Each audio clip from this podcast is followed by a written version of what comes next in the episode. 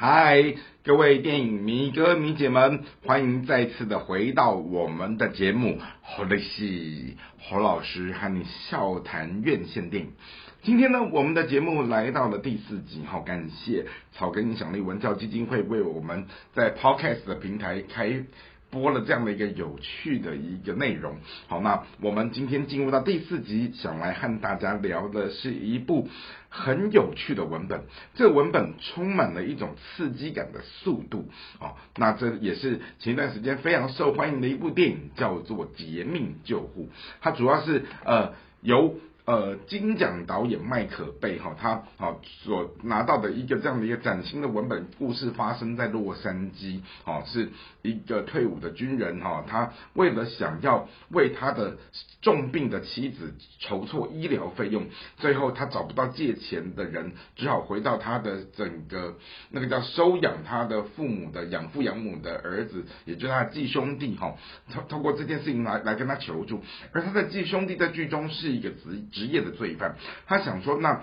与其我借钱给你，不如我带你去抢银行，好，然后他们就带他就继兄弟就这样去展开了一个很瞎的一个抢银行的行动，而在这个抢银行的行动过程当中，好，他们也在呃整个逃亡哈。的这样的一个情境里，好，居然劫持了一台啊车上有生命垂危的一个受伤远景的救护车，然后于是就是一个抢银行的一对啊所谓的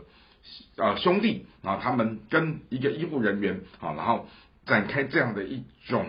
很奇特的啊充满速度感的这样的一个人性之间，好。这样的一个冲突啊，而在这一个充满了速度感的文本里面，你会发现到说，哦，当然一定是有那种非常快节奏的剪接啊，然后也会有这种所谓的呃刺激的这种情境的音乐，好，然后再加上说，好吊人胃口的这些什么飞车啊、追逐战等等，好，那这样的文本、这样的议题，其实在好莱坞当中的很多的。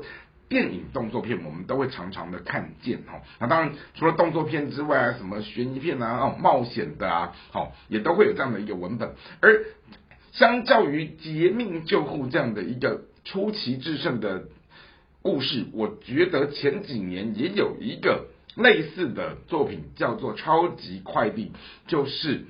那个骑脚踏车送。送快递的那一个电影，然后他也透过这一部电影捧红了一个年轻的帅哥，叫做乔瑟夫·高登·李维哈。然后这个故事他其实也是提到说，哦，他们在送货的过程当中哈，然后在整个纽约的街头怎么样骑着一台自行车去哦做这样的一个快递的这种特技的这种次文化现象，而啊透过这样的一个超级快递哈。扣连到了我们刚刚前面在聊的，好劫命救护，然后甚至于更早期还有一部大家想必一定会觉得很经典的就是《捍卫战警》啊，那就是同时捧红了山卓布拉克跟那个另外一位啊男男明星叫基诺里维，好，然后这样的一个作品哈，在整个车上装着定时炸弹，然后必须维持的某一种速度，而不能够好。停车的这样的一个刺激的情况之下，哈，这样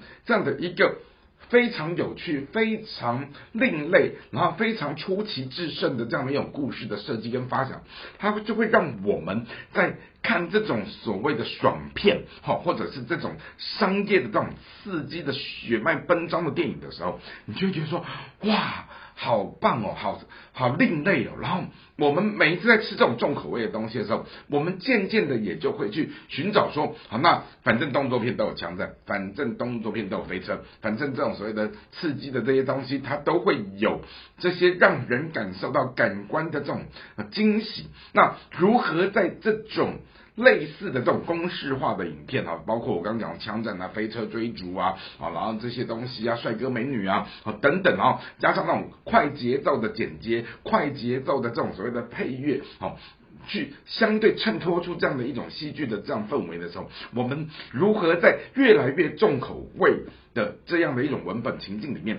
去找到像劫命救护哈，像超级快递，甚至于像捍卫战警这样的一个嗯很令人难忘的。影视作品，我觉得这也是在挑战着未来的这一些影视创作者，甚至于电影工作者，你们如何好从既有的典范当中哈，我们看到你们后续怎么结合这一些呃所谓的影音的科技哈，甚至于这些数位的剪接哈，然后去进行这样的一次又一次的典范的突破，这也是身为我们。一个电影的迷哥迷姐们，我们这些粉丝们后续的期待。那透过这样的一个捷命救护，也鼓励大家，如果你还没有进到院线片去朝圣去观赏这部作品的时候，赶快，因为它现在还在档期当中。好，那我们也期待未来有更新的、更刺激的这样的一种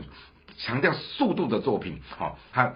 怎么样来问世，去满足我们这些迷哥迷姐们重口味的这样一种感官的刺激？也希望你喜欢啊这个节目啊，也希望你继续锁定好利戏好老师继续在为你推出各式各样笑谈。好，目前我们所看到的院线强片，我们下次再会。